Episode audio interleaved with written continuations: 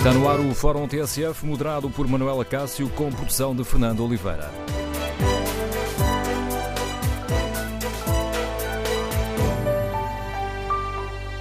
Bom dia, no Fórum TSF de hoje vamos debater os problemas que se colocam aos cuidadores informais e queremos ouvir a sua opinião e o seu testemunho. É compreensível que o Parlamento ainda não tenha aprovado o Estatuto do Cuidador Informal? É aceitável que o próximo Orçamento do Estado não inclua novos mecanismos de apoio uh, a quem cuida dos familiares que precisam de apoio permanente? Queremos ouvir a sua opinião. O número de telefone do Fórum é o 808-202-173, 808-202-173. Pode também participar de outra forma, no debate online, escrevendo a sua opinião sobre este tema ou no Facebook da TSF ou na página da TSF na internet. Ao longo do Fórum irei respeitar e ler algumas dessas, um, desses contributos. Pode também responder ao inquérito que fazemos em tsf.pt. Perguntamos se é urgente aprovar o Estatuto do Cuidador Informal. E as respostas uh, são claras. 94% dos ouvintes que já responderam ao inquérito consideram que sim, é urgente aprovar este estatuto. Queremos, no Fórum TSF, ouvir a sua opinião. Logo mais, às duas e meia, realiza-se uma vigília em frente ao Parlamento para exigir a criação do Estatuto do Cuidador. Estamos a falar de um problema que atinge mais de 800 mil pessoas. Há cerca de duas semanas, o Presidente da República, refletindo sobre este tema, defendeu a necessidade de se aprovar este estatuto antes das eleições de 2019. Marcelo afirmou que, em 2018, em pleno Estado Social, fazer de conta que não existem os cuidadores informais e os que por eles são acompanhados é não só um erro imperdoável, é um atropelo incompreensível a um valor fundamental que se chama respeito pela dignidade humana. E o Presidente da República foi muito claro ao acrescentar que não podemos ficar à espera indefinidamente pelo debate sobre a Lei de Bases da Saúde, porque pode atirar qualquer decisão, mesmo como primeiro passo, para o Orçamento de Estado de 2020. No Fórum TSF, queremos ouvir a sua opinião, queremos ouvir o seu testemunho. Quais são as principais dificuldades que se colocam no dia a dia às pessoas que assumem a tarefa de cuidar dos familiares que precisam de apoio permanente? Queremos ouvir a sua opinião no telefone do Fórum 808-202-173. 808-202-173. Esta questão do apoio aos cuidadores informais voltou ao topo da agenda política ontem, na Assembleia, durante o debate com o Primeiro-Ministro, em resposta à líder do Bloco de Esquerda, Catarina Martins, que desafiou o Governo a incluir no orçamento para 2019 mecanismos de apoio aos, cuida aos cuidadores informais. António Costa afirmou que é prematuro uh, dizer que esta questão constará do próximo orçamento. É uma matéria que exige um estudo de muito cuidado, independentemente da bondade da intenção. Mas, para além da bondade da intenção, é preciso também medir o custo da concretização dessa intenção para que não, não nos deixemos ficar pelas intenções e passemos às concretizações. Presumo que seja muito prematuro, neste Orçamento de Estado, poder ter concluído a avaliação do custo desta matéria. Registramos naturalmente que existe um consenso político muito alargado, do Bloco de Esquerda até a Sua Excelência, Sr. Presidente da República, em torno do procurador informal. E não será seguramente o Governo a pôr-se fora desse consenso. Mas para que o consenso não se fique pelas intenções, mas passe às concretizações, é fundamental que seja bem preparado, bem estimado o seu custo, bem executado para que não frustre uma expectativa muito importante criada junto das famílias portuguesas. O Primeiro-Ministro salientou ainda no Parlamento que os custos podem chegar aos 800 milhões de euros quando este estatuto do cuidador informal um, atingir, um, digamos assim, a velocidade cruzeiro quando estiver plenamente aplicado. Está lançado o debate no Fórum TSF. Queremos ouvir a sua opinião, o seu testemunho. Primeira convidada do Fórum TSF de hoje, Sofia Figueiredo, é a Presidente da Associação Nacional de Cuidadores Informais. Sofia Figueiredo, muito bom dia. Começo por lhe agradecer ter aceitado o convite para participar na reflexão que hoje fazemos aqui no Fórum TSF e gostava de começar por lhe perguntar se compreende hum, esta posição do Primeiro-Ministro que acabámos de escutar. Bom dia. Eh, eu começo por dizer que não compreendemos esta atitude porque nós não começamos agora a debater o Estatuto do Cuidador. Nós começamos em 2016. Eh, estamos a falar de pessoas que estão em estados de pobreza, em estados de exaustão, de isolamento, o estudo que saiu veio, na Comissão Europeia veio comprovar isso mesmo. Portanto, não é correto que se adie mais um ano a vida e deixar a vida de 800 mil pessoas em suspenso mais uma vez. Quais são, ajude-nos a perceber, eh, Sofia Figueiredo, um, este é, uma, é, um problema que, uh, um problema, uma escolha, às vezes uma necessidade uh, que atingirá mais de 800 mil pessoas em, em, Portugal. Quais são as vossas principais dificuldades no dia a dia?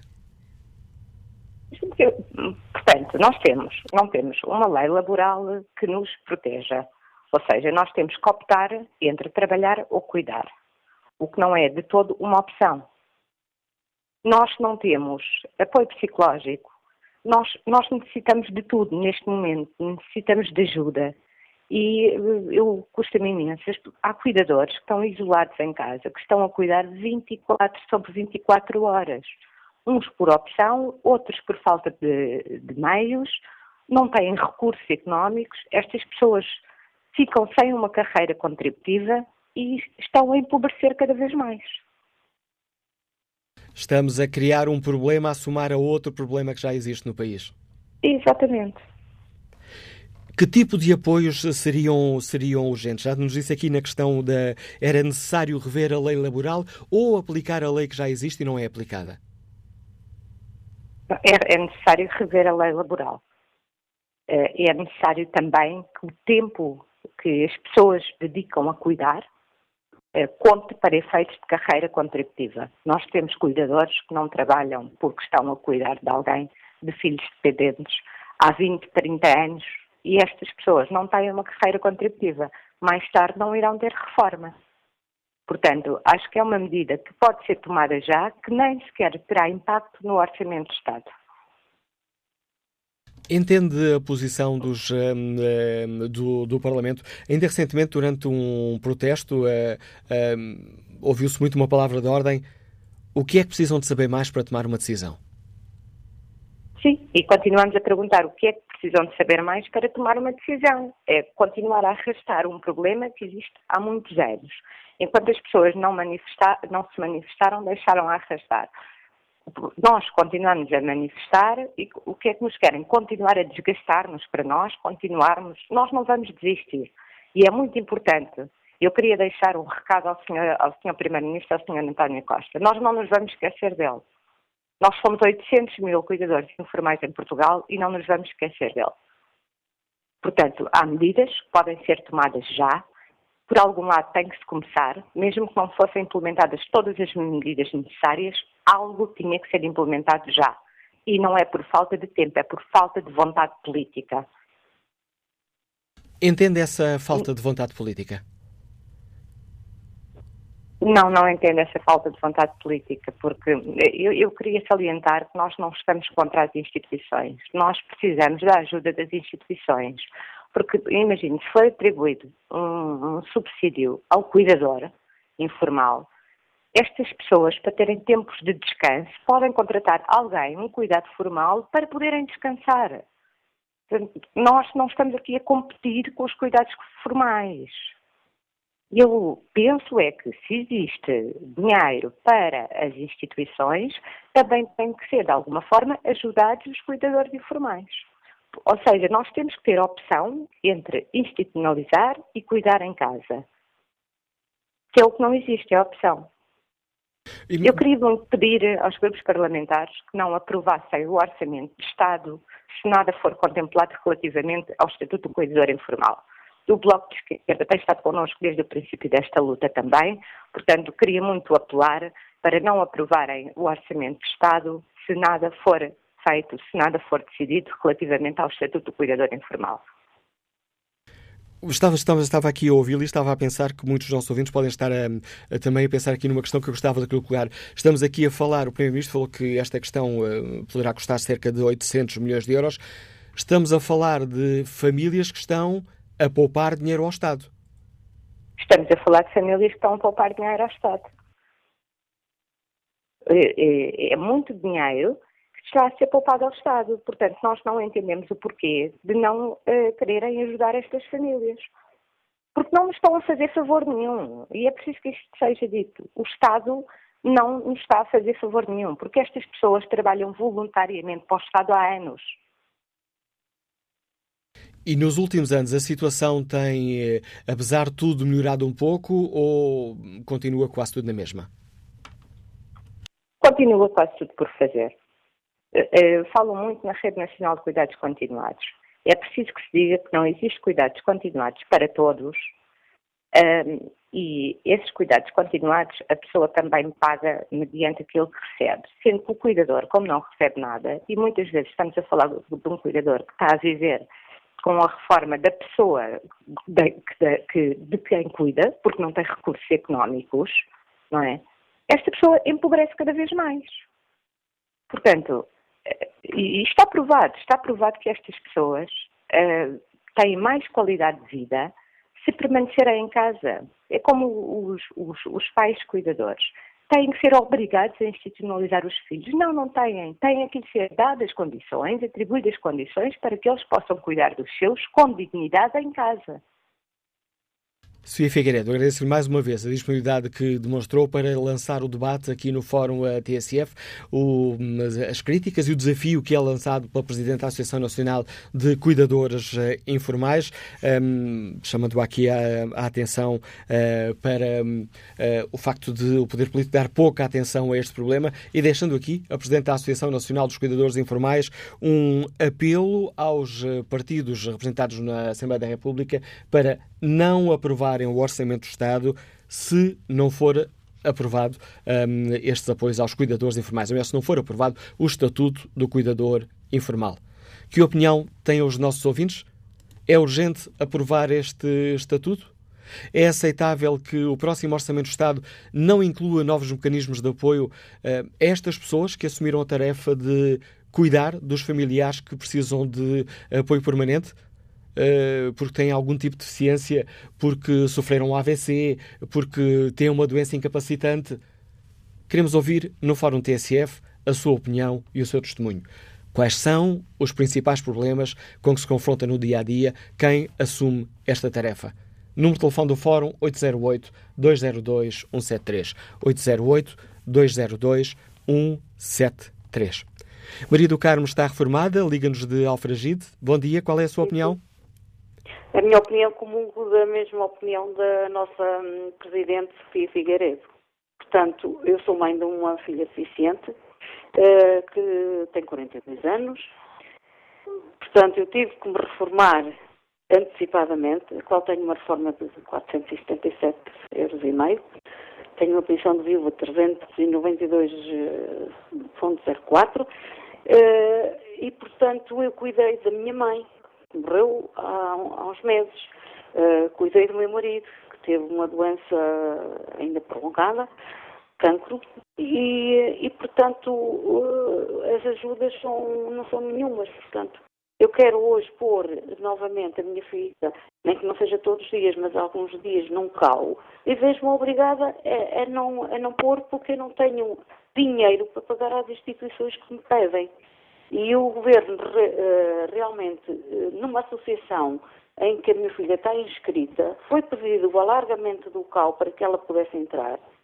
Vieram ver as instalações da, da, da Fundação e até hoje eh, deram até um parecer favorável, mas até hoje ainda não foi nada aprovado. Portanto, eu não posso estar a tirar de, de, de, do dinheiro que recebo para comer e tratar a minha filha como deve ser, e eu, portanto, nomeadamente, fazer as, pagar as minhas despesas, e isso para a Segurança Social hoje não conta. Eu nunca paguei, portanto, quando a minha filha esteve em, em, em, eh, instituições, uh, portanto, eu nunca paguei uh, nada, e agora vejo-me confrontada que me pedem 400 euros, 300 e, e tal euros, uh, quase os 400. Pronto, porque a, a, nossa conta o nosso rendimento, mas não contam as despesas que nós temos. Olha, para falar em despesas de farmácia tenho uh, bastantes, uh, e só podem entrar, segundo me disseram, portanto, medicamentos para doença crónica, mais nada. Isto acho que não está justo e o nosso governo tem que realmente aprovar este nosso estatuto, porque é justo que eu aprovo. e, e peço a todos os deputados que estejam connosco e que não deixem de passar este orçamento sem a aprovação do Estatuto, porque ele é muito importante para nós e para os nossos, uh, para, os, para, os, nossos, para o nosso agregado familiar doentes. Portanto, Obrigado, acho... Obrigado, Maria do Carmo. Agradeço o seu contributo. Vamos agora ao encontro de Helena Lagartinho. Bom dia, bem-vinda também a este debate. Sim, muito bom dia. Uh, portanto, eu sou cuidadora informal há 23 anos, de duas filhas com paralisia cerebral, que neste momento estão na faculdade. Fiz um percurso de mão dada com elas ao longo destes anos todos, sem ser nem tão pouco reconhecido no, um, um estatuto que me permita ter uma reforma. Uh, não, vou, não me vou adiantar muito naquilo que faço com elas, porque e, e, e nos valores que tenho com, com, com elas, mas sim uh, nos valores que tenho contribuído para o Estado português. Uh, na nossa Constituição da República diz no artigo 72 que qualquer pessoa que nasça com uma deficiência ou que a adquiriu ao longo da sua vida, que é de pura responsabilidade do Estado, não é das famílias nem dos tutores. Assim sendo, eu considero-me uma, uma voluntária do Estado. E o valor económico das minhas horas e de mais outros 800 mil cuidadores informais é, por mês, ao Estado, de 333 milhões, ou seja, 4 mil milhões de euros por ano que poupamos ao Estado. O Sr. António Costa ontem teve a infelicidade, e como sempre, quando, quando abre a boca tem, de, de dizer que, que, tem medo que não haja dinheiro. Eu pergunto o que é que ele anda a fazer este dinheiro tem poupado estes anos, dos cuidadores informais. Uh, porque se não há dinheiro, então, se todos nós deixarmos as pessoas que cuidamos dentro da Assembleia da República, como é que vão cuidar deles? Onde é que os põem se não há dinheiro para os cuidadores informais? Uh, a, outra, a outra pergunta que deixo, em termos de desafio à Catarina Martins, que tem sido uma pessoa que, que tem acompanhado o Estatuto do Cuidador ao Pormenor, é que isto seja uma condição do Bloco de Esquerda. O Bloco de Esquerda tem de ter como prioridade e não aprovar e não deixar passar um orçamento de Estado sem ser aprovado o Estatuto do Cuidador Informal. Porque nós não somos fantoches. Nós não somos aqui um peão que anda de um para o outro a satisfazer caprichos partidos políticos. Eu sou a partidária, eu junto-me a causas, isto é a minha causa de vida. Portanto, repare, quando eu digo que nós não somos fantoches, é que uns usam-nos para terem votos, outros usam-nos para fazermos chegar a voz deles à Assembleia da República. Portanto, acabem, acabem com esta palhaçada de vez. O Estatuto do Cuidador Informal só vem melhorar a qualidade de vida das pessoas que estão dependentes de outras, das pessoas que cuidam, porque nós não aguentamos esta exaustão. São 24 sobre 24 horas por dia. Sim? Estamos a ouvi-la. Sim, ah, ouvi um, um barulho, parecia que não. Portanto, são 24, são 24 horas por dia. Repare, eu desafio uma instituição que me diga que levou uma paralisia cerebral até à faculdade. Eu levei duas, porque fui eu que cuidei, fui eu que tratei, fui eu que mimei. Portanto, eu, se as minhas filhas estivessem numa instituição, o Estado pagava 1.004 euros por cada uma delas e a mim não me quer dar nada. Nem uma carreira contributiva. Mas eles estão a brincar com quem? Com a saúde de quem? Eu sou uma doente oncológica e trato das minhas filhas e recusei tratamentos para poder cuidar das minhas filhas. Portanto, eu, eu, o desafio que eu deixo é que o António Costa pense muito bem naquilo que está a fazer. Sabe como a Sofia Figueiredo disse, somos 800 mil cuidadores e não vamos parar. Não ficamos por uma vigília hoje nas cadarias da República. A nossa luta vai continuar. Obrigado, vai Helena. Obrigado, Helena Lagartinha. Agradeço o testemunho que traz a este Fórum TSF. Vamos agora ao encontro de José Fernandes, reformado, escuta-nos no Seixal. Bom dia. Bom dia. Está-me a ouvir bem? Em boas condições, José Fernandes. Ok, olha, eu tenho a minha mãe em casa, mas não é por aí. Que, que, que cuida dela a minha mulher, também não trabalha, mas também não, não se reformou, nem, nem deixou de trabalhar, por isso já não trabalhava. Agora, eu, vou falar é por causa de um vizinho que eu tive, já não tenho que ele faleceu. Foi para o hospital com um problema nos intestinos, foi operado. Dois dias depois puseram-lo em casa e sem ter ninguém, aquele tinha ninguém para tratar dele, não é? E então eu fui ao hospital e o hospital disse, e até concordei, que não tinha condições para lá com o velhote. E então recomendaram que fosse a assistência social. O que eu fiz foi a assistente social, por o problema, não havia vaga, porque Santa Casa não tem vaga para toda a gente. E então fui para casa e eu e a minha mulher tivemos conversando, era complicado, o velhote não tinha ninguém que tratasse dele, nem, nem o Estado, nem, nem nenhuma instituição. Até voltei novamente ao hospital, pensei melhor e fui falar com a assistente social. Na, na altura estava, já estavam duas, e por o problema. E ela disse outra vez, já disse onde é que não havia vaga. E eu disse-lhe é que o senhor tem um bocado de terra com uma casa. Porque o senhor disse logo. Então o que é que eu tenho que fazer agora? Ele passa uma procuração à Santa Casa e está feito. Então, isto é o país que nós temos. É a Santa Casa e todas as instituições que se dizem preocupar com, com, a, com a miséria e que ajudam os pobres, é mentira. E é tudo o que eu tinha para dizer. Obrigado pela atenção. Eu é que agradeço a sua participação, José Fernandes. Próximo convidado do Fórum TSF é o Presidente da Associação Alzheimer Portugal. José Carreira, bom dia. Bem-vindo a este debate que hoje eh, aqui fazemos. José Carreira já nos tem alertado para a necessidade de termos um plano nacional para, para a demência. Eh, com o envelhecimento da população, este é um problema que se vai agravando. Que opinião tem? É ou não urgente termos um estatuto do cuidador informal? Olá, muito bom, muito bom dia. Bom dia a todas as pessoas que estão a ouvir o fórum. De facto, é urgente e emergente e foi também para nós um balde de água fria uh, a notícia que tivemos de que efetivamente não sabemos ainda quando é que será o ano zero para o arranjo de estatuto de cuidador informal uh, e, no fundo, percebemos que estamos ainda longe de que esse estatuto venha a ganhar corpo e venha a ganhar a luz do dia e é absolutamente determinante porque muitas das pessoas que cuidam estão bastante desprotegidas.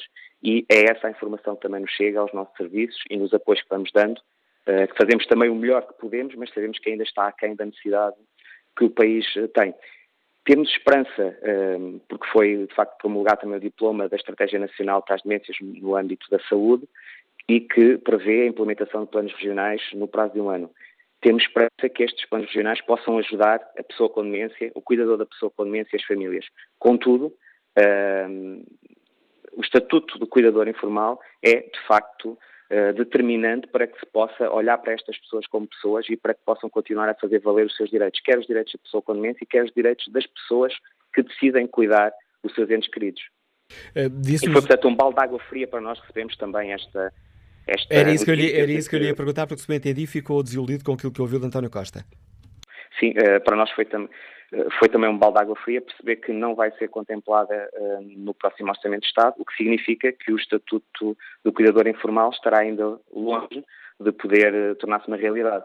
E nós compreendemos que há constrangimentos orçamentais e que o país também tem outras, outras, eh, poderá ter outras prioridades, mas uh, efetivamente o tempo político não é o tempo das famílias, que são famílias que cuidam todos os dias, como já foi testemunho também ao longo do fórum, que cuidam 24 horas e que se sentem muitas vezes sós, desacompanhadas, uh, neste processo de cuidar e que precisam efetivamente ter um apoio, quer no, no âmbito do seu trabalho, que muitas vezes deixam de poder trabalhar e deixam de trabalhar para poder cuidar, quer também do ponto de vista da formação que é necessária que muitos cuidadores tenham, porque obviamente há algo que é absolutamente determinante, que é o sentimento que nutrem pela pessoa que cuida, mas também é preciso que sejam dados a cuidar, é preciso que tenham tempo para eles próprios também poderem descansar um pouco, porque cuida bem quem está bem, e esse estatuto do cuidador informal, de facto, poderá ajudar a balizar aqui quais são os apoios e os direitos neste caso também sociais, que o cuidador informal tem para que possa cuidar bem do seu familiar. Esta é uma, é uma, é uma situação que, porventura, a maior parte da população não tem consciência das, das dificuldades. É um daqueles problemas que, como costumamos dizer, só percebemos quando nos bate à porta. No dia a dia, quais são os principais eh, problemas que encontram? De facto, não temos dúvidas que só quem passa é que sabe efetivamente as dificuldades que tem e por isso é que o testemunho na primeira pessoa de quem cuida todos os dias é tão forte e tão intenso, porque só as pessoas sabem o carinho que colocam no cuidado, mas também as dificuldades que sentem todos os dias. E uh, as dificuldades são de várias ordens, desde logo, há muito poucas respostas para estas famílias, porque uma das questões que nós também entendemos que é determinante e que um plano nacional para a demência poderá ajudar tem que ver com a questão do diagnóstico atempado e com o diagnóstico certo. Mas há depois uma outra questão que é, e depois do diagnóstico? Que resposta é que existe para estas pessoas? Que apoio é que estas pessoas têm? Nós, enquanto associação, vamos trabalhando nesta área, damos alguma resposta direta às pessoas também, temos centros de dia, temos um, um lar específico para pessoas com demência, mas obviamente fica muito, muito, muito aquém daquilo que é preciso fazer no nosso país e das necessidades que existem no território. Necessidades essas também são completamente diferentes. Desde logo nas grandes cidades existem necessidades específicas, mas nas pessoas que vivem, por exemplo, em meio mais rural, Uh, e no interior do país, há muitas pessoas que vivem completamente sós e completamente desapoiadas também. E por isso é que estes planos regionais, que terão em conta com toda a certeza as idiosincrasias de cada território, poderão ajudar uh, que os cuidados a prestar aos, às pessoas com demência aos seus cuidadores sejam muito mais enfocados e que se possa, de facto, vir a ter um plano individual de cuidados e um plano que seja holístico, que possa ver a pessoa como um todo. E nós sabemos que também ainda há no nosso país muita dificuldade no acesso à saúde. Portanto, nem todas as pessoas conseguem aceder, por exemplo, ao neurologista. Nem todas as pessoas podem ser acompanhadas por um, por um neurologista. E nós temos esses relatos de pessoas que muitas vezes vão a uma primeira consulta, mas que não podem continuar a ser acompanhadas porque não têm dinheiro para o poder fazer. E esse é um dos dramas. Por outro lado, muitas das pessoas que decidem cuidar deixam, por exemplo, de trabalhar e, como tal, o rendimento daquele agregado familiar passa a ser exíguo e, e torna muito difícil o dia a dia daquelas uh, pessoas, face a todas as despesas inerentes uh, à família e ao cuidado um, eh, do seu ente querido. E, por outro lado, temos uma outra questão que nem sempre é abordada, mas que também entendemos que é, é preciso termos em atenção, que tem que ver com a idade, muitas vezes, também de muitas das pessoas que cuidam, porque também temos muitas pessoas já numa faixa etária avançada, pessoas idosas que cuidam de outras pessoas idosas e que muitas vezes elas próprias também já têm limitações e dificuldades. Imagino o que é depois ainda prestar cuidados 24 horas. É de facto muito difícil e se nós não nos prepararmos, se nós não criarmos estas ferramentas, como é que nós vamos dar uma resposta efetiva e necessária e urgente a uma população que envelhece, portanto, porque nós sabemos também que Portugal é um país, felizmente vivemos mais anos, como é evidente, mas que é um país em que a população está envelhecida e, simultaneamente, sabemos também, e isso é preocupante, é que nós vivemos mais anos, mas nos últimos anos de vida temos vindo a perder qualidade de vida. E outra questão que se coloca também é, efetivamente, se há mais pessoas a viver mais anos e se o dado que nós temos também do ponto de vista da demografia é que haverá menos portugueses, portanto, menos pessoas a viver no nosso país, quem é que vai cuidar? Que recursos financeiros é que haverá para, para cuidar? E, portanto, temos que nos preparar aqui, temos vários instrumentos. Um instrumento que nos parece ser fundamental é, de facto, também o Estatuto do Cuidador, como é evidente. Obrigado, José Carreira, pelo importante contributo que trouxe ao debate que lançamos aqui no Fórum TSF. O José Carreira é o Presidente da Associação de Alzheimer Portugal. Vamos agora ao encontro da empresária Isabel Reis, que nos escuta no Porto. Bom dia. É, bom dia, Dr. Manuel Acácio e a todos que participam neste fórum. Olha, Dr. Manuel Acácio, eu não sei por, por onde é de uh, começar, porque é tão chocante uh, hoje receber esta notícia, como, como, todos os dias praticamente há notícias que eu acho realmente pronto, desonestas, vergonhosas, sem, pronto, sem vergonha mesmo. Este governo é, um, é mais um desgoverno e então eu ouvi, uh, portanto, a semana passada, não sei se está correto, mas não ouvi nenhum desmentido, que gastos ilegalmente foram 1.100 milhões de euros. 11 milhões não se sabe onde param. Isto foi dito na televisão, na TVI, e eu, eu acredito, portanto, ninguém desmentiu. Uh, e, e, não consigo compreender, quer dizer, não há dinheiro para o básico. É uma falta de um, caridade, de, de tudo, quer dizer, de todos os princípios, todos os valores. Uh, andamos aqui a fingir que somos um país rico e então com um fosso terrível entre o litoral e o interior. Uh, eu tenho uma causa que, pronto, muito cara a mim, que é um, lutar pelos, pelos portanto, mais fracos, não têm direito a ter óculos ou aparelhos para os ouvidos, não há dentista. Como é possível nós chegarmos a este, a este estado? Uh, portanto, eu acho que este clima no, no país está, está, a ficar irrespirável. Eu contacto com muita gente e sou também voluntária num grande hospital, cá de Porto, e as pessoas, coitadas, não têm tempo, estão a trabalhar de manhã à noite, não podem indignar-se, como eu me estou a indignar agora, porque não têm tempo. Mas o Governo e o Sr. Presidente da República, que eu acho que são os dois muito cúmplices, infelizmente, e para mim foi uma grande desilusão, não pensem que o povo que é, que é estúpido, porque toda a gente percebe os jogos, as manigâncias, as manobras, uh, tudo. E uma, uma, falha que eu noto terrível, portanto, neste, neste, neste problema todo do país, que engloba também este problema dos cuidadores, que a mim nunca me afetou, porque até à data, felizmente, tivemos possibilidades de uma cuidadora que tratou de três nossos familiares até à morte, inclusivamente, hum, portanto, teve uma pequena herança que resolveu os problemas dela. Portanto, este caso dos cuidadores hoje não me ofende hum, diretamente. Mas quer dizer, o que eu penso é como é possível, por exemplo, o, o, o partido da oposição, PSD, não recordar, estar tá, tá sempre a levar na cabeça.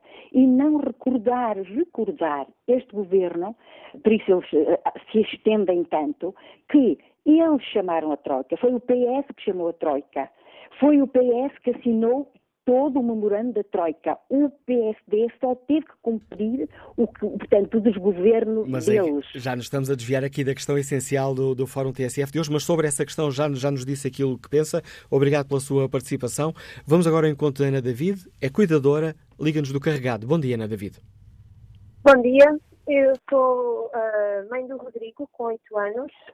Uh, o Rodrigo tem paralisia cerebral, uh, uma DPLC muito grave, que é, quem não conhece é uma bronquite uh, aguda crónica em que faz N de, infecções respiratórias por, por ano.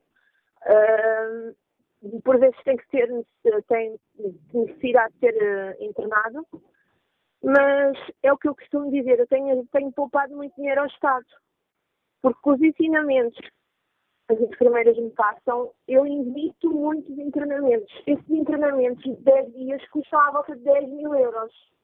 Eu, neste momento, estou desempregada. Vivemos só com o ordenado do meu marido de 800 euros. O Rodrigo precisa de imensos cuidados uh, para mantermos a qualidade de vida dele. Eu quero cuidar do meu filho. Eu não quero viver à custa do meu filho. Eu quero poder cuidar dele, porque ele é uma criança que sente que, que eu, eu costumo dizer, o Rodrigo se tivesse entregue a uma instituição que não tivesse o amor dos pais e da família ao redor, o Rodrigo era um autêntico, desculpa, era um autêntico vegetal. E o Rodrigo, com, com, com, no nosso meio, o Rodrigo tem vindo a alcançar uh, uh, uh, ganhos na sua qualidade de vida. Tem o Rodrigo o Rodrigo ri, o Rodrigo refila, o Rodrigo vê, o Rodrigo ouve, é, porque é estimulado para isso. Eu, eu além de, de, de estar em casa com eles, fazemos a recolha de tampinhas, coisa que é um negócio para, para as empresas de, de, de reciclagem. E isso o governo não vê. Porque assim, quando nós entregamos as tampinhas com tudo escolhido e também temos de estar a pedir a favor às transportadoras para nos darem o transporte. Isto é um negócio muito grande que poupam, as empresas poupam ao Estado. Uh, poupam não, as empresas ficam com esse dinheiro. Uh, eu, neste momento, o que eu estou a precisar é, é, é também do, da ajuda do descanso, porque, do, do, a ajuda do, do cuidador, a ajuda do, para o cuidador, para o cuidador descansar, porque uh, eu tenho noites, tenho dias que são, tenho dias que são 48 horas, porque o Rodrigo, além das dificuldades respiratórias, tem uh, epilepsia refratária, faz muitas convulsões em que nós temos que estar de, de, de vigília. Eu custa-me, quando às vezes estamos a ouvir isto do, cuidador, do, do Estatuto de Cuidador, que digam que nós queremos viver à custa de quem cuidamos. É mentira. Nós queremos cuidar com amor e com, todo, com toda a dignidade possível que podemos ter. Uh, nunca me mordeu a pulga para trabalhar.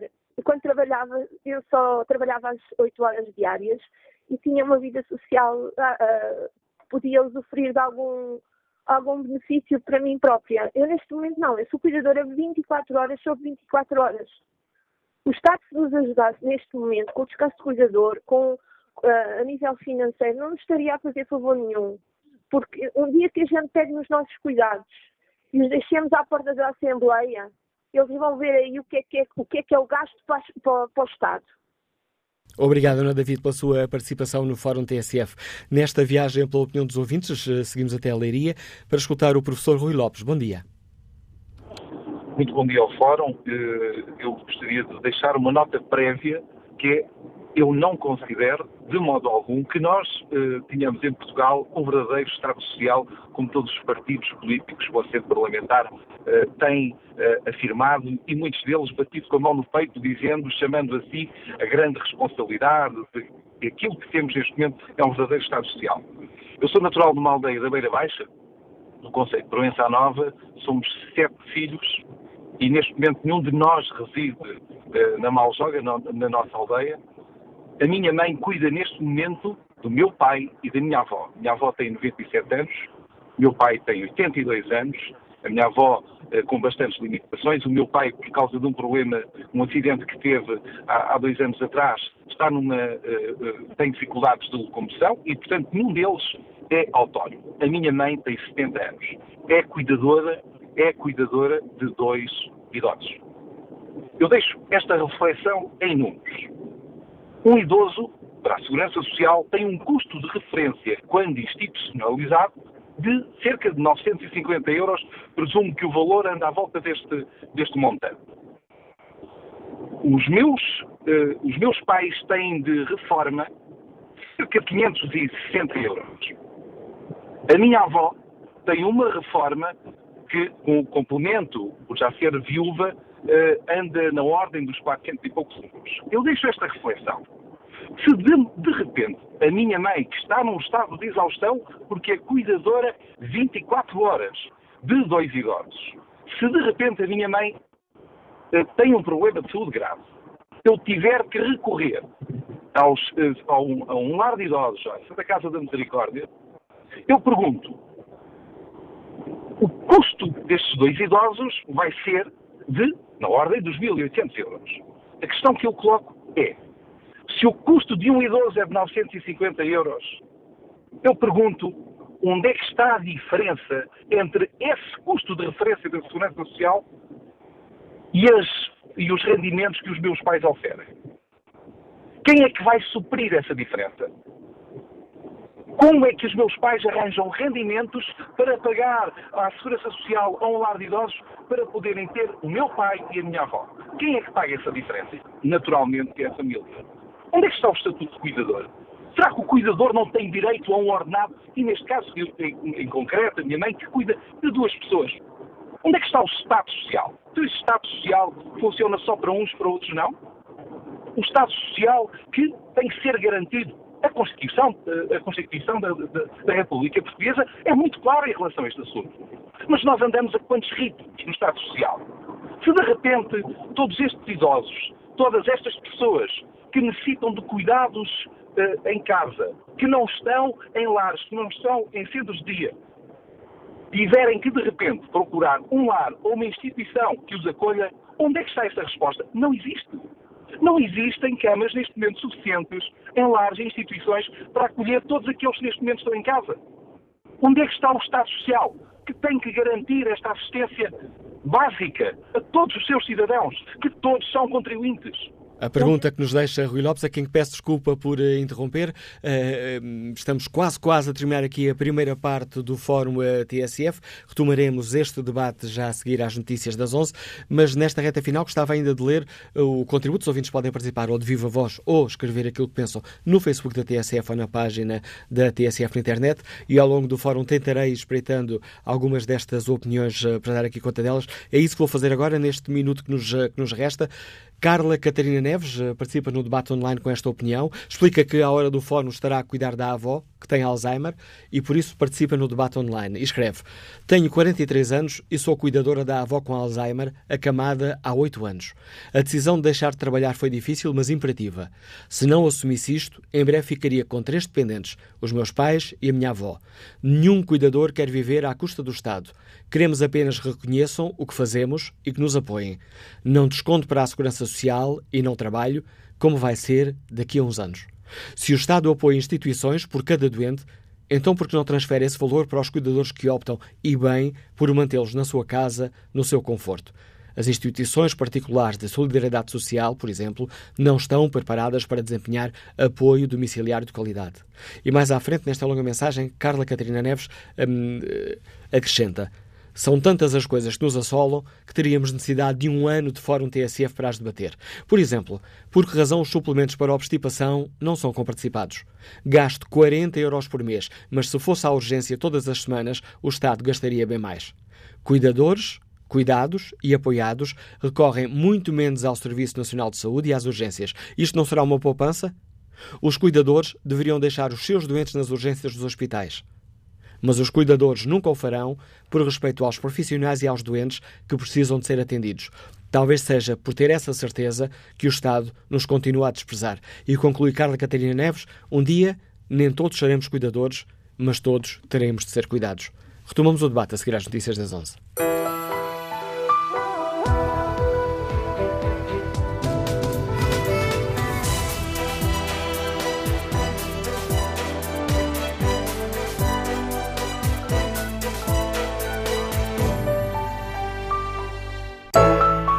11 da manhã com 10 minutos, retomamos aqui Fórum TSF, edição de Manuela Cássio, produção de Fernando Oliveira.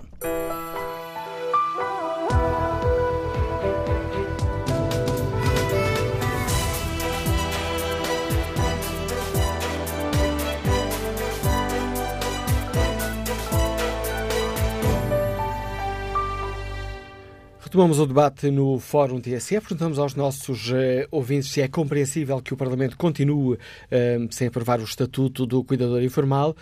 Se é compreensível que o próximo Orçamento do Estado não inclua novos mecanismos de apoio a quem cuida dos familiares que precisam de um apoio permanente. Na página da TSF na internet, no inquérito que fazemos aos nossos ouvintes, perguntamos se é urgente aprovar o Estatuto do Cuidador Informal e a resposta é muito clara: 99% dos ouvintes considera que sim. Retomamos o debate com a opinião de Catarina Fernandes, doméstica, que nos liga de Santarém. Bom dia. Bom dia, Manela Cássio. Deixe-me que eu cumprimento com um bom dia.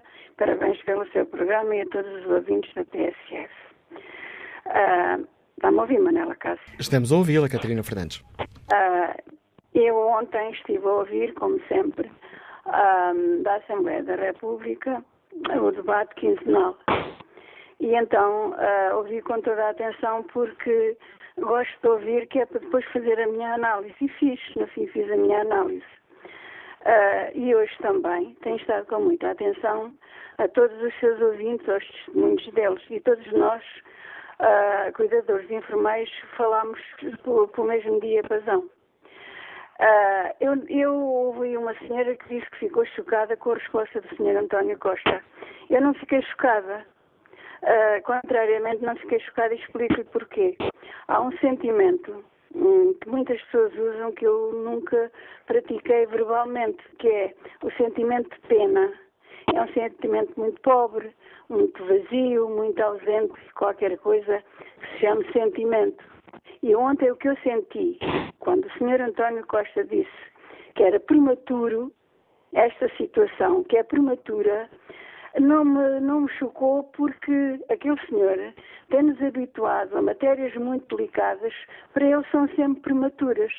É uma forma muito gentil e muito sábia dele se demarcar das coisas sensíveis, tal como a resposta que ele deu ao, ao deputado da bancada sobre o sobre o caso Catarina Fernandes?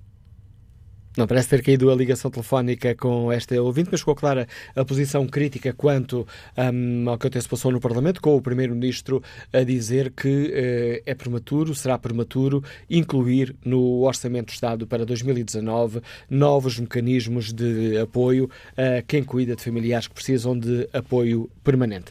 Vamos agora ao encontro de Paulo uh, Pinto um, engenheiro, presidente da direção da Associação de Cuidadores Melhorar a Vida de Quem Cuida, que nos liga do Porto.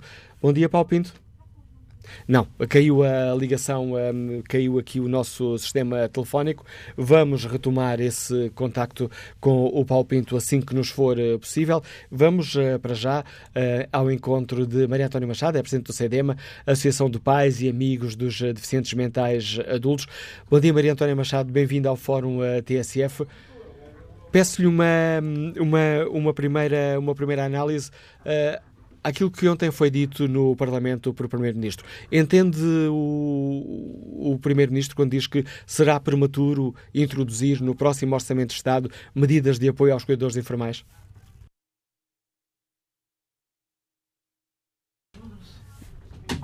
Maria Antónia Machado? Estamos aqui com problemas. Está, na... está a ouvir? Agora sim, agora está resolvido aqui, okay. pelo menos esta okay. parte do problema. Maria Antónia Machado. Ah, ok. escutou bem a minha pergunta, não escutou? Eu ouvi, eu ouvi. Ah, nós é que não estávamos a ouvir assim. Sim. Estava-lhe a dizer que, não, não, claro que não concordo, mas por outro lado também não fiquei surpreendida, porque desde longa data que, que os cuidadores e os deficientes e as pessoas que estão incapacitadas têm sido sempre uma última escolha dos orçamentos de Estado e de, da política em geral.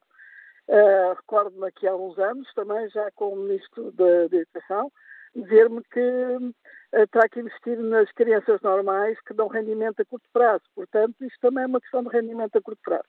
Não me surpreende, mas lamento que isso assim seja. Por outro lado, há aqui uma, uma questão que me parece premente, que é um, o apoio ao cuidador não pode invalidar um, a institucionalização de algumas pessoas, porque um jovem, por exemplo, com deficiência, que é a área em que é um movimento, um, faz a escolaridade obrigatória e depois, se não tiver uma resposta adequada, vai para casa. Vai para casa com o cuidador, a mãe ou o familiar.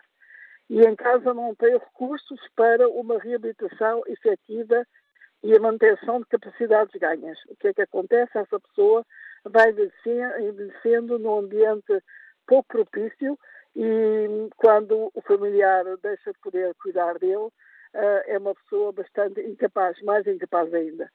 As instituições, eh, no fundo, providenciam, através dos CAUS, uma aprendizagem constante e uma ocupação de tempo e socialização que é muito importante. Por isso, espero que haver apoios para cuidadores, não seja prejudicado toda a área de atendimento a estes jovens que cada vez mais saem das escolas ao fim da, da escolaridade obrigatória, sem saber ler, sem saber escrever, muitos deles com grandes incapacidades e que vão para casa e ficam sozinhos com o cuidador o resto da vida a regredirem competências. Portanto, uma coisa não invalida a outra e não podemos esquecer o cuidador que está exausto ao fim de 20, 30 anos, mas está. Estamos a ouvi-la, Maria Antónia Machado. Mas, uh, por outro lado, uh, a pessoa cuidada tem que ter a oportunidade de evoluir, de se reabilitar e de se ocupar. Portanto, uh, ultimamente tenho assistido a que há benefícios anunciados, ficamos muito contentes, mas depois acabamos de perceber que há custo da retirada de outros benefícios. Um, isso não pode acontecer. Portanto, não podemos dar ao cuidador e retirar as pessoas que precisam de cuidados sociais. Tem que ser as duas coisas. O cuidador merece. Eu também fui cuidador e sou uh, há muitos anos. Tenho um filho com 50 anos e, portanto, há 50 anos que eu cuido dele. Mas uh, também me esforcei para que ele tivesse uma reabilitação adequada à sua capacidade, uh, que só conseguia fazê-lo fora de casa.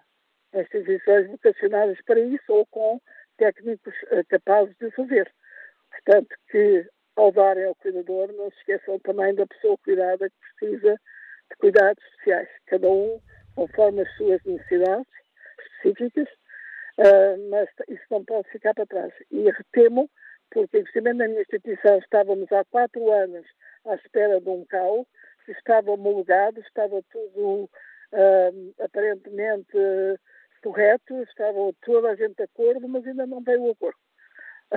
Por isso, uh, portanto, temos jovens à espera de uma habitação, estão em casa fechados com familiares nas faixas etárias de 800, 800, ai, 80 anos, 70 anos, que já não conseguem dar um apoio eficaz, estão ali a regredir, a comportarem-se como pessoas de idade também, que não, não ganham competências. O cuidador tem que ser cuidado. É um facto. E é urgente, é urgente. Temos famílias exaustas, já não aguentam mais. Nós até organizamos anualmente uma colónia de férias para os nossos cuidadores. E durante uma semana aquelas pessoas descobrem uma felicidade que já não sabiam o que era. Um, mas não, não, esquecemos, não esqueçamos a outra parte. Isso acho que é fundamental. E obrigado, é pelo, obrigado pelo alerta que nos eh, deixa aqui no Fórum TSF, o testemunho o alerta de Maria Antónia Machado, cuidadora, presidente da Associação de Pais e Amigos dos Deficientes Mentais Adultos. Mais um contributo para este, para este debate. Vamos agora escutar um, Edineia Rocha, cuidadora, Liga-nos de Sesimbra. Bom dia. Bom dia. Bom dia, estamos a ouvi-la. Qual é o, gostávamos de ouvir o seu testemunho e a sua opinião sobre esta questão que hoje aqui debatemos. Quais são os principais uh, uh, problemas que enfrentam no dia a dia os, uh, os cuidadores informais? Olha, o que afeta no dia a dia é, por exemplo, existem vários tipos de cuidador. Por exemplo, eu trabalho por agência. Trabalho 24 sobre 24, ou seja, faço mais de 120 horas, entro no, no, na segunda, só vou sair no sábado de manhã. Uh, nós não temos segurança nenhuma realmente, não temos a, é, a, uniforme, bota, que às vezes a gente vai dar banho no idoso, é, dentro da casa de banho, igual minha amiga foi dar banho numa senhora, ela adquiriu uma bactéria nos pés, ou seja, eu quero resumir isso, que nós, cuidadoras, uh, muita gente nem percebe o risco que corremos, mas precisamos, igual eu sou imigrante e tudo, além de eu trabalhar como cuidadora, prestar conta, às vezes cinco, seis vezes à noite, ou até mesmo a noite inteira, Uh, lá fora as pessoas não querem saber do meu psicológico, como vários já, já faleceram na minha mão. Eu, por minha necessidade, tive que, uh, não tive apoio de ninguém, eu mesmo tive que buscar dentro de mim, não posso ficar mal. Porque ver uma situação que você cuida de um senhor ou de uma senhora durante um ano ou mais, ou quatro anos, aí de, de repente fale, é, venha falecer na sua mão, é um psicológico que mexe com você. E você em si, nós não temos segurança nenhuma, nenhuma, nenhuma. Não temos um apoio psicológico, não temos um plano de saúde, não temos nada disso. Para já, o pior da história, o governo, seja lá o governo também, não me desculpa, que eu não sei muito bem falar, mas é o que eu sinto e passo por essa situação e muitas pessoas. Trabalhamos a recibo verde. Beleza, trabalhamos recibo verde. No caso, eu recebo 800 euros. Mas aí a Segurança Social me obriga a pagar 135 e mais alguma coisa. Aí depois a finança me obriga a pagar de três em três meses 54 euros. Eu não sei o que é isso, mas a carta chega para mim, tem como provar e tudo. E depois eu pago de transporte quase 100 euros de transporte do meu bolso. Ou seja, eu não sou. Eu, a, gente trabalha, trabalhamos, prestamos cuidado ao idoso, abrimos atividade na finança a prestar cuidado, a cuidados àquele que precisa, a 24 horas, seja o que for. Mas e cadê onde que está uma ajuda para a gente? Nós podemos recorrer aonde? Se eu ficar doente hoje, vou tratar por minha conta. Eu não tenho, eu não tenho segurança nenhuma. Para já muitas famílias pagam muito, sim. Eu sei que elas também pagam muito. A família portuguesa em geral paga muito, mas não paga para nós. Paga para uma, uma para as agências. Ou seja, as agências tá aproveitar muito da, da situação, é que a família precisa e quem e nós, no caso eu, também precisa, precisa do cuidado para com os pais. Nós, trabalhadores, precisamos do, do, do nosso salário. Então, sujeitamos, mas muitas famílias, umas são amáveis, ainda, ainda consegue perceber que cuidar dos pais é difícil. Agora, tem outras que não, tem outras que é, nem água te oferecem. Obrigado, Ednei Rocha, pela participação que trouxe também e pelos dados que trouxe a este fórum a TSF. Vamos agora ao encontro de uh, Maria Catapirra, está reformada, Liga-nos do Barreiro. Bom dia. Olá, bom dia. Eu estava a ouvir o depoimento anterior e, tanto quanto percebi, acho que o fórum tem a ver com cuidadores informais. E a conversa que eu ouvi tem a ver com cuidadores formais. Portanto, seja como for, é para toda a gente entender que, para além dos formais serem mal pagos e não terem formação, aparecemos nós, que somos familiares de doentes com as mais diversas patologias, que levamos anos infinitos a cuidar. Eu posso falar por mim que levei 10 anos e ainda cuido de alguém. E fiquei estupefacta ontem quando ouvi no Parlamento o Sr. Primeiro-Ministro dizer que nós somos um custo para o Estado. Somos números, somos euros. Eu gostava muito que o Sr. Primeiro-Ministro pensasse que ao longo destes anos todos, e são muitos anos, as famílias portuguesas têm cuidado a custo zero. O que é que fizeram a esse dinheiro? é bom que ele também se lembre que quem entrega instituições, e há muitas famílias que não recorrem a instituições, esse dinheiro é pago pelo Estado, e estamos a falar em verbas que vão aos mil euros. É assim, nós não somos um custo para o Estado, nós somos uma mais-valia para o Estado. Houve um grupo de pessoas que decidiu agora dizer e pensar que está cansada de viver em extrema pobreza, está cansada de viver a custo zero. Nós temos famílias portuguesas, famílias monoparentais, com mães, com filhos com deficiência profunda, que andam a viver de rendimentos sociais de inserção. Senhor Primeiro-Ministro, por acaso, imagina o que é que viver com uma criança com deficiência profunda, com rendimento de 300 euros? Não faz a mínima ideia, nem nunca deve fazer essa ideia, porque de certeza absoluta que o custo de vida dele é bem superior e ganha sempre e sempre ganham muito mais. Faz a ideia do que é tomar conta de uma pessoa com a doença de Alzheimer, tem imensos custos suplementares, que não há sítio onde ser colocada, porque os lares privados têm custos na ordem dos mil e tal, dois mil euros, e são escassos. Sabe o que é cuidar de uma família? Tratar da, da doente, tratar da família da doente Quer dizer, nós não somos um custo para o Estado. Eu acho que o Sr. Primeiro-Ministro devia de repensar o que disse. Eu acho que ele pensou mais em termos de responder a um partido, mas nós não somos partido, somos um grupo de cidadãos. E os cidadãos têm direitos, os cidadãos fazem descontos para o Estado e têm direitos. Nós não somos custos, nós temos sido uma mais-valia e continuamos a ser uma mais-valia para o Estado. Portanto, era importante começassem a pensar em nós como cidadãos e cidadãos como todos os outros porque temos os mesmos direitos de vida que todas as pessoas normais. Era isto que eu queria dizer. Obrigado, Maria Catabirra, pela participação neste debate que hoje fazemos. Vamos agora ao encontro de Margarida Cruz, é a Presidente da Associação Acreditar, Associação de Pais e Amigos das Crianças com Cancro. Margarida Cruz, bem-vinda a este, a este debate. Compreende Olá, os argumentos políticos para não estar ainda aprovado o Estatuto do Cuidador Informal? Um, bom dia a todos, mais uma vez. Uh, não, não compreendo, ou, ou, pelo menos não compreendo, que não se explique porque é que este assunto não é um assunto prioritário.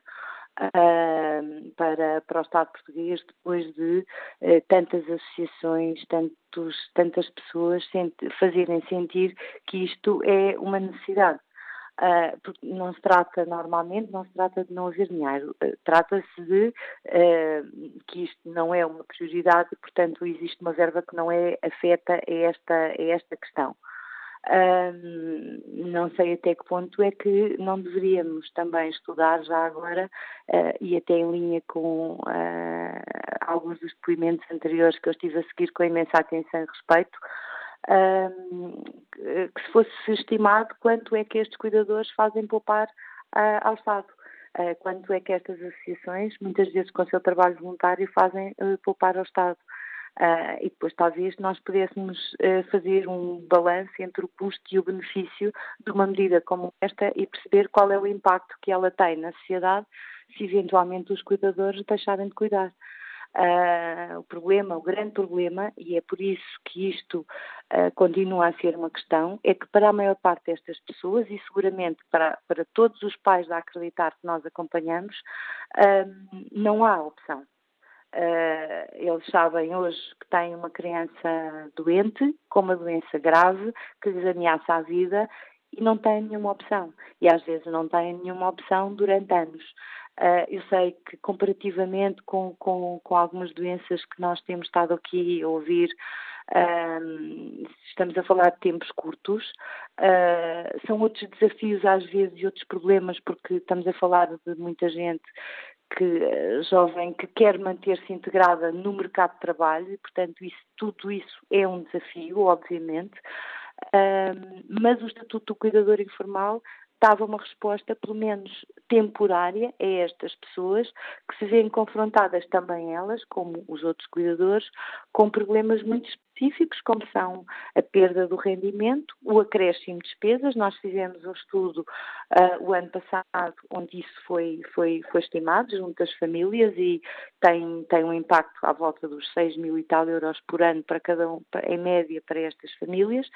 Uh, e também uh, tentarmos encontrar respostas para eles terem algum alívio dentro uh, do, seu, do seu tempo de cuidar e algum apoio psicológico, etc., que, que também aqui foi falado. Portanto, é com preocupação que nós vemos esta questão, porque nós andamos a falar há muitos anos sobre o reforço uh, do apoio aos pais das crianças com cancro. Uh, estamos a falar de uma minoria relativamente a toda a grande rede de, de, de cuidadores informais. Uh, uma minoria com problemas, como disse, muito específicos, como cada, cada, cada popula esta população é algo heterogénea, a dos cuidadores, uh, mas estamos, de facto, preocupados porque continua a não ser uma prioridade. Quais são as, para além dos, dessas questões que aqui nos identificou, quais são, Maria da Cruz, os principais problemas? Sabemos que cada caso será um caso, mas uh, se é possível identificar quais são os principais uh, problemas dos cuidadores, uh, dos pais e amigos de crianças com cancro? os grandes problemas, para além da questão económica que já falei, que é mais ou menos uma questão transversal a todos os cuidadores, porque, porque deixam de trabalhar, ou pelo menos temporariamente deixam de trabalhar, e portanto, nem na maior parte das famílias que vive do seu trabalho e vive muitas vezes no limite, isso é, é um problema e é um problema grave. Um, o grande desafio aqui é que a maior parte dos nossos cuidadores tem que se deslocar. Uh, e a deslocação, porque um, os tratamentos de oncologia pediátrica uh, estão centralizados uh, um, por questões médicas, obviamente, no Porto, em Coimbra e em Lisboa. E, portanto, todo, todas, todas as crianças, todos os jovens e, e, e, um acompanhante, pelo menos um acompanhante, às vezes mais, têm que se deslocar. E, portanto, isto tem uma implicação enorme na, na estrutura familiar, porque muitas vezes é preciso encontrar quem cuide junto ao hospital onde a criança jovem está a fazer tratamento uh, e é preciso encontrar quem cuide aqueles que ficam em casa.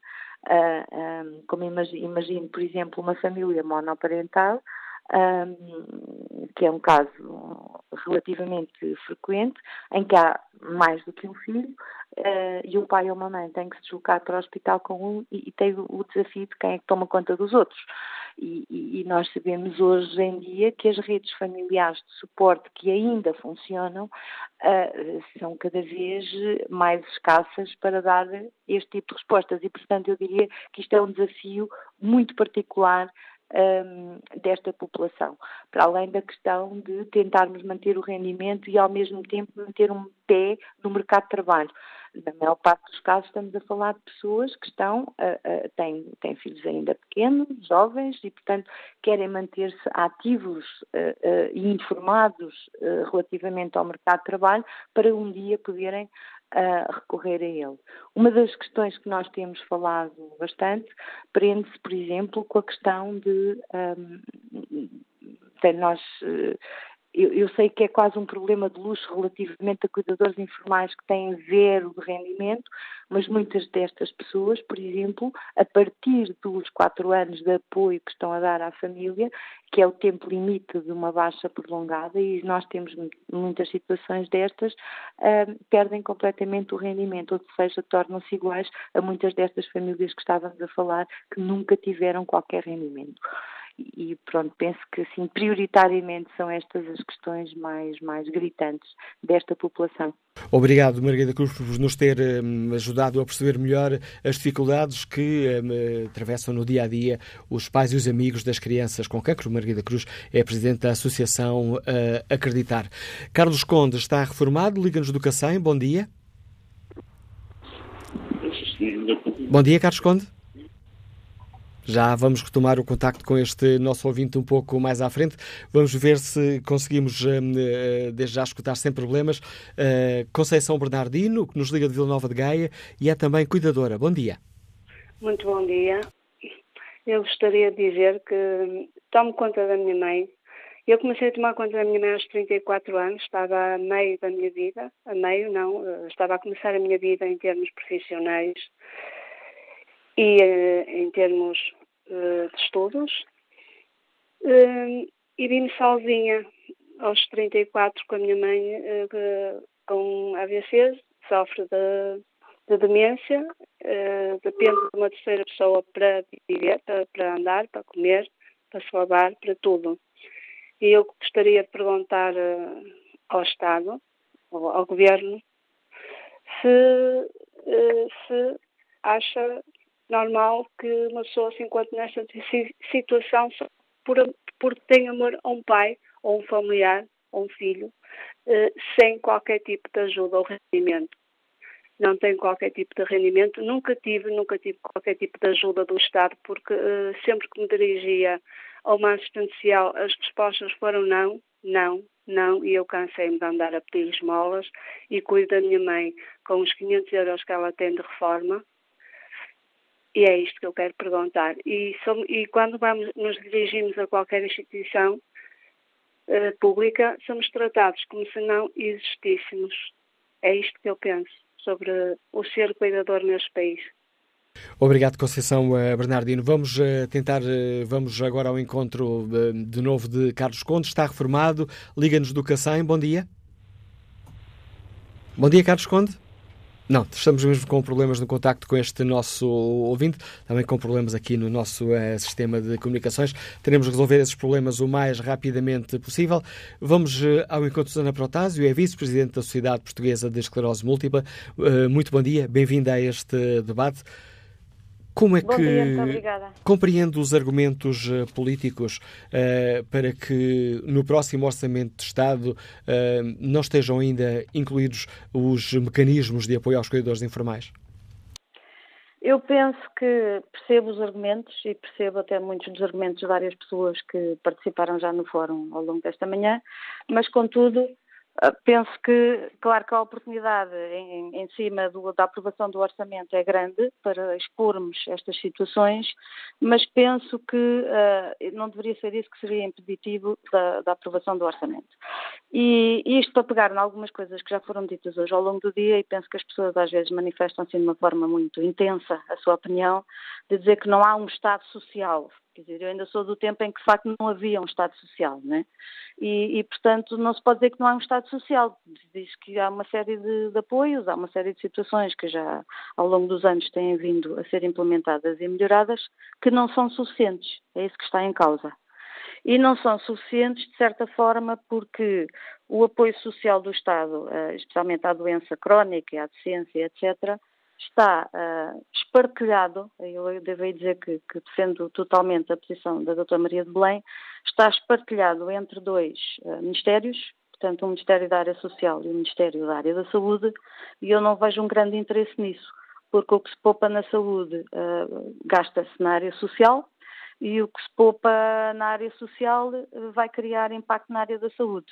E, portanto, penso que devia haver uma melhor integração destas duas eh, valências sociais do Estado, porque a saúde não deixa de o ser, da forma de otimizar, não é? Que as pessoas não são metidas, como hoje algumas pessoas disseram aqui, a gente larga-os todos nas urgências do hospital, fantástico. Quer dizer, não, não, não há nem metê-las todas nas urgências do hospital, nem metê-las todas em lares. E por isso há aqui um, uma espécie de um equilíbrio que deveria haver entre estas duas situações que eu penso que o Estado não está a, a trabalhar da melhor forma. Uh, só, para, só para, para, precisar a sua a opinião da Sociedade Portuguesa de, de, Esclerose Múltipla quanto a esta questão e quanto à pergunta inicial que, que lhe coloquei, era ou não, na opinião da SPEM, urgente aprovar o estatuto do cuidador informal? Eu penso que sim, aprová-lo, uh, mesmo que não lhe fossem atribuídos necessariamente muitos benefícios ou, ou que fosse muito bem ainda articulado o estatuto, era fundamental criar o estatuto. Porque na realidade sempre houve cuidadores informais, não é? As mães e as avós das nossas gerações sempre foram cuidadores informais. Hoje em dia que a situação se alterou e que as pessoas não são cuidadores informais naturalmente por inerência do, do, do, comportamento social típico da sociedade, mas porque têm por isso em jogo, em contrapartida com outras situações pessoais, eu penso que isso devia ser reconhecido. Criar o estatuto dá esse reconhecimento. Até que ponto depois somos todos cuidadores informais e quando é que podemos considerar que somos um cuidador informal que já precisa de contrapartidas, etc. No fundo, penso como a história da situação das doenças crónicas, não é? As doenças crónicas também precisam de um estatuto. Mas ter asma é uma doença crónica, mas só deveria ser considerada como um caso grave e estatutário, chamemos-lhe assim, a partir do momento em que a asma de facto é impeditiva para que essa pessoa trabalhe, tenha uma vida de qualidade e consiga fazer uma vida, digamos, equiparada em termos de qualidade e de valor à, de uma pessoa sem asma. e, e todas essas definições de estatutos ficarem só. Existir é importante. E a partir do existir tem que se definir quais são os atributos, uh, quais são as, as, os articulados que se lhe associam. Eu penso que um dos graves problemas relativamente a isso é que o Estado português uh, desconfia, desconfia do cidadão, não é?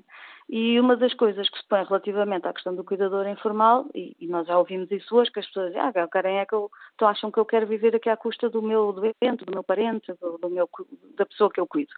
E, e o próprio Estado português, de certa forma, tem essa atitude ok? Tem essa atitude com tudo. A gente verifica que qualquer apoio social que tenha que ser recebido é uma atrapalhada de, de, verificações e de papeladas e de burocracias, quando na realidade aquilo que o Estado não faz é pôr assistentes sociais na rua a acompanhar individualmente as pessoas que precisam de acompanhamento. A maior parte delas nem sabe que tem esses apoios. Quando chegam ao articulado dos apoios já não é mau, porque a maior parte nem adivinha isso. E de facto, se nós tivermos um estatuto de cuidador informal e tivermos regalias, que sei que a gente pode chamar regalias, não é? compensações, chamemos-lhe assim, por, por essa função de cuidador informal. Tem que haver, de facto, um acompanhamento do estado destas pessoas. Tem que, para, para verificar, ok, se aquilo que está a investir nesse cuidador informal de facto faz sentido e para verificar se esse cuidador informal está de facto também a cumprir a sua função. Susana, se nós pensarmos hoje, hoje em dia, muitos cuidadores informais são pessoas que não têm uh, conhecimentos, não têm formação para aquilo que estão a fazer, ok? Muitas vezes têm estados psicológicos que já não recomendariam aquilo que estão a fazer. Nada disso tem acompanhado. Sara Portaz, muito obrigado também pelo contributo que traz ao debate que fazemos no Fórum TSF, a vice-presidente da Sociedade Portuguesa de Esclerose Múltipla, dando-nos aqui também mais alguns dados uh, para o debate em torno desta questão dos cuidadores uh, informais. Vamos agora de novo ao encontro do Paulo Pinto, ver se agora conseguimos escutar sem problemas. Uh, o engenheiro Paulo Pinto é o presidente da direção da Associação de Cuidadores, Melhorar a Vida de Quem Cuida e Liga-nos do Porto. Bom dia. Olá, bom dia. Paulo Pinto, estamos bom dia, a... Fórum, bom dia. Bom dia, Manuel Cássio, como está? Estamos a ouvi-lo com. Gostava de, de, lhe perguntar como é que escutou as eh, palavras do Primeiro-Ministro e o debate no Parlamento. Entende que não esteja ainda aprovado o Estatuto do Cuidador Informal? Bem, eu, eu acho que em Portugal estamos no início de um longo percurso, já feito em outros países. Um, por exemplo, no Reino Unido, há, há, mais de 40 anos que existem instituições que só estão focadas no apoio aos cuidadores informais. Um, portanto, o, o Estado britânico percebeu há muito tempo que, que apoiando instituições que, estão focadas e, que estão a apoiar uh, os cuidados informais, o retorno é muito interessante. Uh, estamos, estamos, a falar de uma poupança nos cofres do Estado de 6 libras por cada libra que é investida nos, no apoio aos cuidados informais. Por isso, eh, deixe-me que lhe diga, não se trata de uma política bondosa. Trata-se de uma política com elevado impacto social e com retorno económico. Portanto, estamos a falar, eu, eu peço desculpa agora entrei no fórum, provavelmente algumas, alguns dados que possa dar já, já, já foram debatidos, mas estamos a falar de uma estimativa entre 8% a 10% da população portuguesa. Cuidadores que prestam cuidados gratuitos, poupando dinheiro ao Estado e que muitas vezes tornam também um custo para o próprio Estado quando, por exemplo, vistem trabalhar, não é? porque não conseguem conciliar trabalho e cuidar. E por isso deixam de fazer os seus descontos, as suas contribuições. Não é? Portanto, queria também aqui salientar, e como, como associação de cuidadores, e que lidamos com muitos cuidadores, que o, o, cuidar tem muitos aspectos positivos. À Associação de Cuidadores chegam pessoas que, que, que até serem eh, eh, cuidadores eram low profile. Depois de, de se tornarem cuidadores, são verdadeiros guerreiros. Temos aspectos positivos de cuidadores. É claro que estamos aqui a debater o problema, não é? E, e, os cuidadores formais enfrentam grandes desafios, já aqui penso que debatidos, é?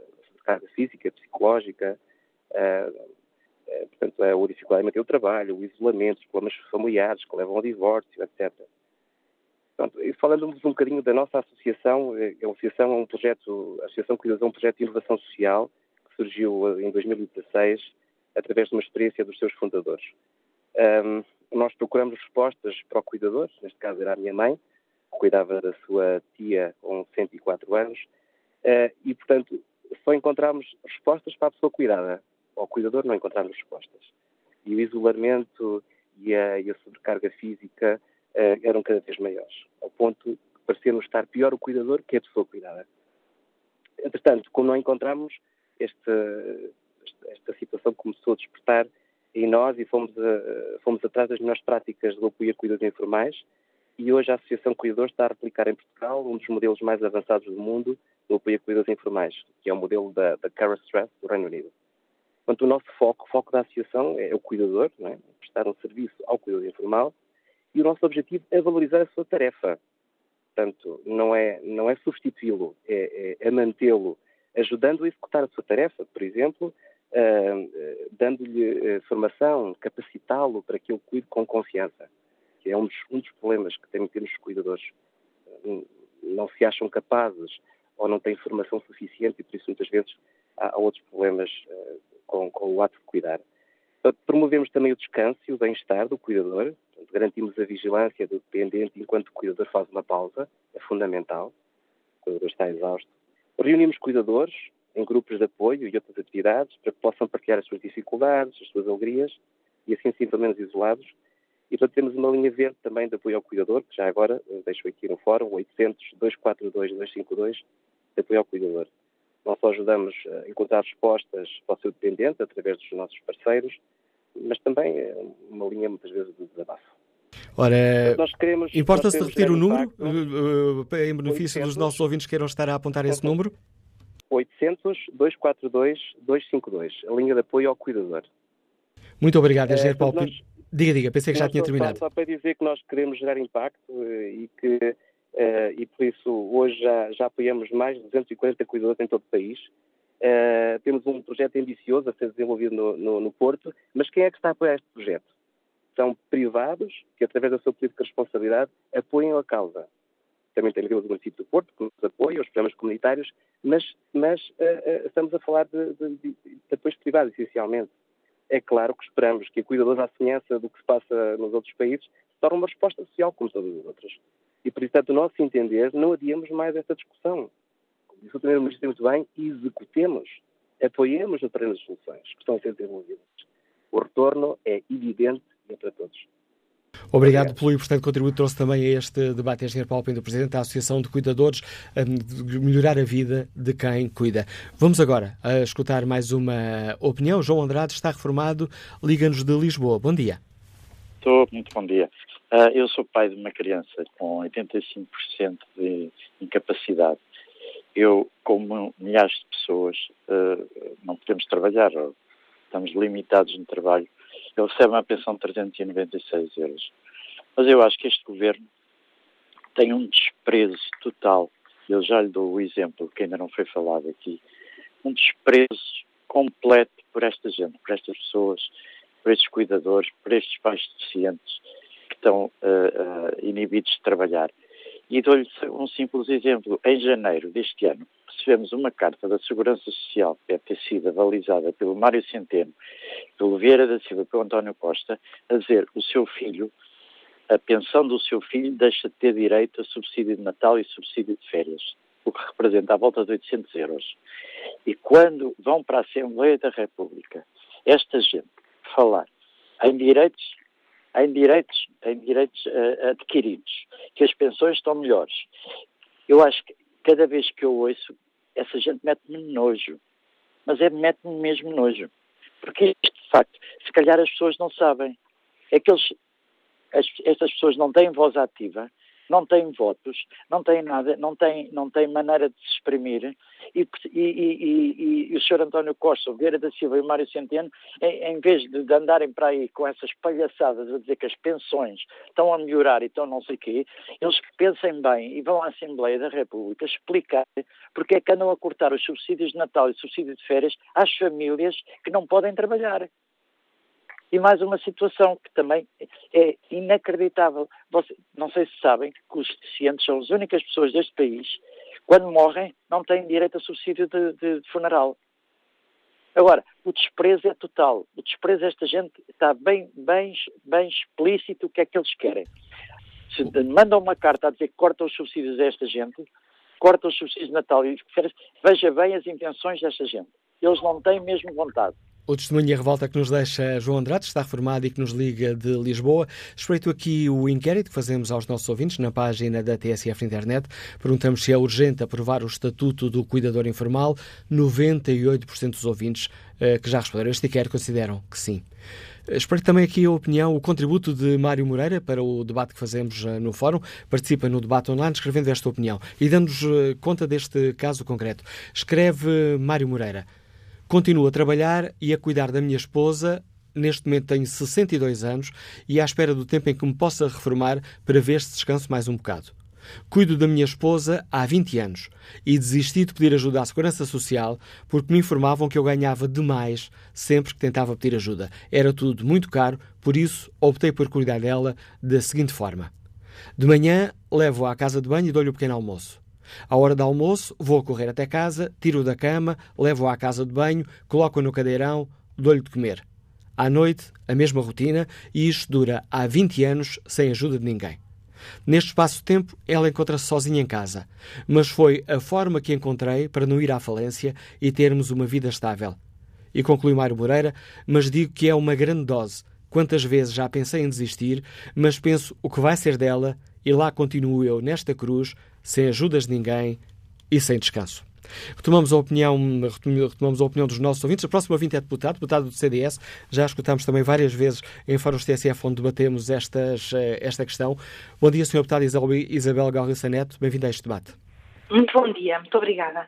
Olha, eu queria, quer na minha condição de deputada do CDS, quer na minha condição de familiar que tem uh, pessoas dependentes e que já teve pessoas com patologia grave, quer sobretudo na minha condição de médica que lida uh, com as questões da doença crónica e do fim de vida há mais de 25 anos, eu queria começar por homenagear os milhares de portugueses e de portuguesas que são cuidadores e dizer-lhes que têm o nosso reconhecimento e são verdadeiros heróis do cotidiano. Eu lamento, lamento que efetivamente persista uma certa insensibilidade social relativamente a esta realidade e ao valor daquilo que essas pessoas uh, fazem e digo com toda a genuinidade e com toda a admiração e curvo-me perante elas, são efetivamente heróis do cotidiano. E não pode ser respostas nem caritativas, nem respostas uh, do tipo de pena por aquilo que as pessoas passam. Uh, têm tido uh, testemunhos riquíssimos, porque verdadeiramente o CDS empenhou-se nisso. O que é preciso é termos apoios concretos para os cuidadores. Não é apenas dinheiro. E o dinheiro é importante. Não é apenas dinheiro. E eu queria lembrar que em 2016 fomos os primeiros a apresentar propostas para obrigar o governo a ir ao encontro daquilo que está nas suas promessas de programa governamental e, portanto, o CDS foi o primeiro a apresentar um projeto de resolução para que se criasse uh, o apoio ao cuidador em várias medidas concretas e não vou estar aqui a elencá-las todas, isso é público. E queria lembrar, aliás, na linha do último testemunho que receberam, que de facto não é apenas uma questão de apoio a idosos, é também uma questão de apoio a crianças e a pessoas com limitações e deficiência. E nessa perspectiva o CDS também apresentou no Parlamento um pacote de medidas para apoiar os pais e cuidadores de crianças e pessoas com deficiência, não só com cancro, mas também com deficiência. É de uma insensibilidade social atroz aquilo que o Sr. Primeiro-Ministro ontem quis assumir, obviamente eh, lançando uma cortina sobre aquilo que são promessas e compromissos que ele próprio assumiu, mas de facto um governo que não olha para os mais vulneráveis. E esta é que é a resposta que urge, e claramente o CDS não deixará de estar atento e de continuar a apresentar propostas que queremos que sejam aprovadas e a exigir que aquilo que são resoluções da Assembleia da República aprovadas há três anos, eu repito, há três anos, que há propostas nesta matéria e que não foram levadas à prática. Nós acreditamos que as pessoas não se esquecem e tomarão as decisões no sentido correto, porque de facto é triste, não é revelador nem de modernidade, nem de avanço, a forma como este governo está a tratar os mais vulneráveis e as suas famílias, e como aqui muito bem dito foi, não é apenas olhar para as pessoas doentes e para as pessoas com deficiência. O seu cuidador precisa de ajuda estruturada, orientada, como também já hoje aqui foi dito, e portanto não é nenhuma caridade que se lhe faz ou uma benesse aquilo que se pode fazer para orientar e apoiar o cuidador. Agradeço Tem também- ganhos económicos e ganhos sociais. Agradeço também o seu testemunho. Peço desculpa por lhe estar- O CDS continuará a estar atento a esta matéria. Agradeço o seu testemunho, a Isabel Garriça Neto, deputada do CDS nos Liga de Lisboa. Estamos quase, quase a terminar o programa de hoje, mas tenho ainda em linha Lourdes Silva, reformada, que nos liga de Vila do Conde, e gostava também de escutar. Bom dia, Lourdes Silva. Bom dia. Eu, antes de mais, queria agradecer. Queria também louvar as, as palavras da senhora deputada e médica, mas ela, enquanto esteve no governo, não tratou disso. E agora queria perguntar onde está o Bloco de Esquerda nesta altura, que tanto, que tanto prega o fazer bem na rua e o, e o Partido Comunista não faz nada. Já agora, eh, queria agradecer e louvar a TSF e a CMTV, porque são as únicas estações, quer na rádio, quer na televisão, que dão a palavra aos doentes. Eu ia ligar para lá, eu sei que não tenho tempo para o que quero dizer, mas a DECO fez um estudo a semana passada sobre os desgastes eh, das doenças profissionais. E eu lembrei-me que eu sou doente oncológica e o meu marido. E tenho aqui pessoas perto de mim, casas pegadas uma à outra com doentes de, de Parkinson, sem ajuda de ninguém. E agora pergunto eu, em que país estamos? E era essa a pergunta que eu queria fazer. E acho que a nossa televisão pública havia, já que o governo não vem ao nosso encontro, dar-nos a palavra para nós desabafarmos aquilo que sentimos. Fica o desabafo e o desafio que nos deixa a ouvinte Lourdes Silva. Deixou também uma pergunta. Ora, no debate online, Rosa Neto Carvalho deixa-nos também uma opinião que termina com duas perguntas e é desta forma que vamos encerrar o Fórum TSF. Rosa Neto Carvalho eh, participa no debate online com esta opinião. É urgente a aprovação do Estatuto do Cuidador. Sou mãe de um jovem com deficiência mental profunda, sou cuidadora 24 horas por dia, 365 dias no ano. Sou aposentada. Quem cuidará de nós daqui a uns anos? As alternativas serão as instituições?